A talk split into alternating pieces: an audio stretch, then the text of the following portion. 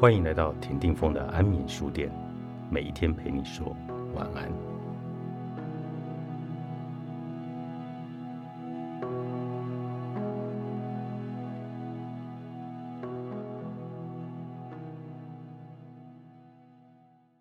每当一段感情结束，我都会陷入极大的沮丧，不断反省我做错了什么。每次分手都是一次撕心裂肺。自认再也拼凑不回来，但裂了是裂了，人哪有这么容易放弃追逐爱情？如果真的逃跑，就没有人会爱自己了。想到孤老终生是一件多么可怕的事情，所以过没几天又下载了交友软体，想找个人聊聊。运气好的话，说不定能够一起删掉 APP，手牵手走一辈子。几周后的深夜。通常会再遇到一个能够彻夜聊天的对象。当时我以为，我们聊得越久，代表我们的感情越深，所以每次都有大量的讯息，每通电话时间总是无止境的流淌。即使彼此都没说话，放着也好，好像我在陪他。当然，更需要陪伴的人是我，但我们两人都非常乐意，没有谁是委屈的那一方。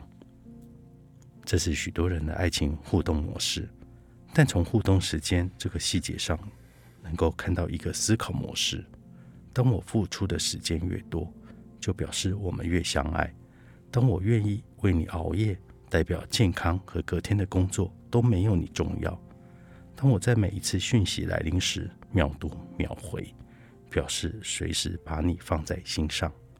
我们自以为付出时间、精力、金钱。能够换取对方的感动，所以这样的行为不断的持续着。可是，为什么我们在一起几周、几个月后又分手了？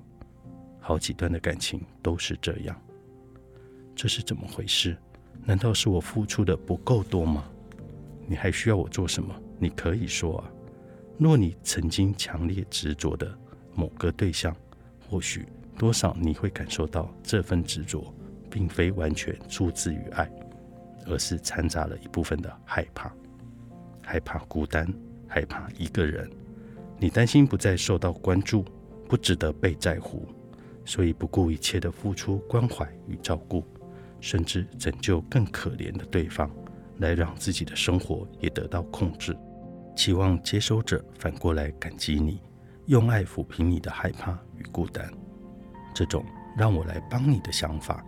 往往隐含着透过拯救对方，好让对方反过来回报自己的思维。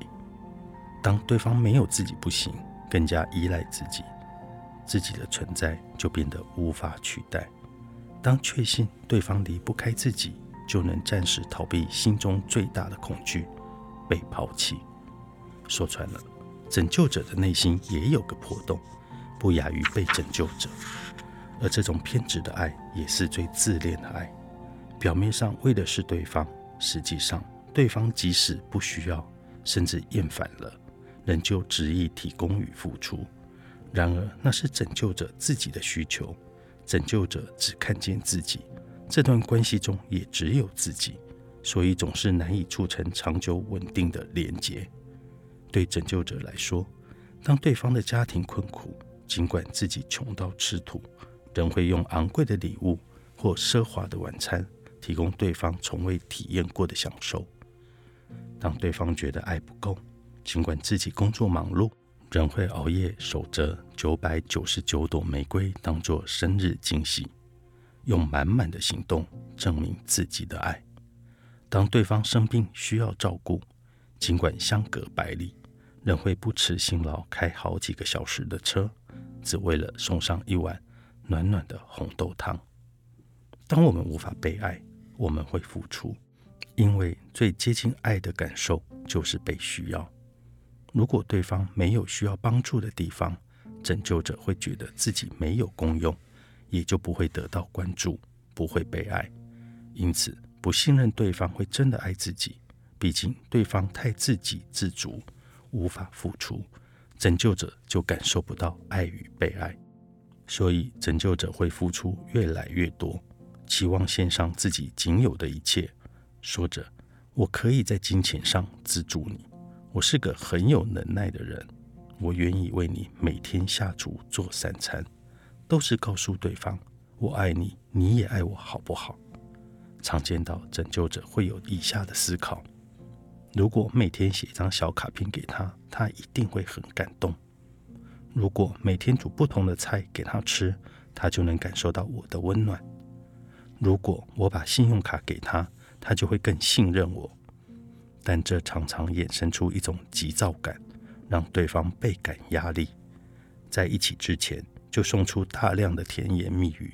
或提出伴侣般的规定和要求，急着进入关系，在一起之后，这种情况变本加厉，因为已经能够名正言顺的要求了，那么就更能用自己擅长的行为或言语做出奉献，无论对方是否接受，因为这是拯救者感到有爱的时刻，也就是我可以被你需要。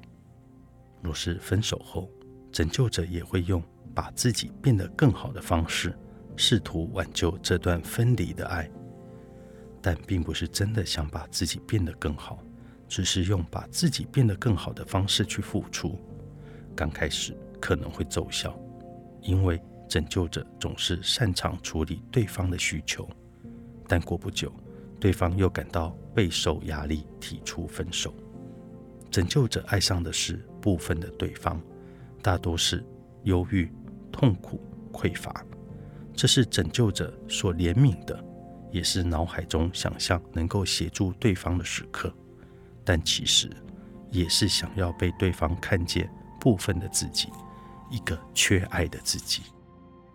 为什么我们总是爱错？作者庄博安，远流出版。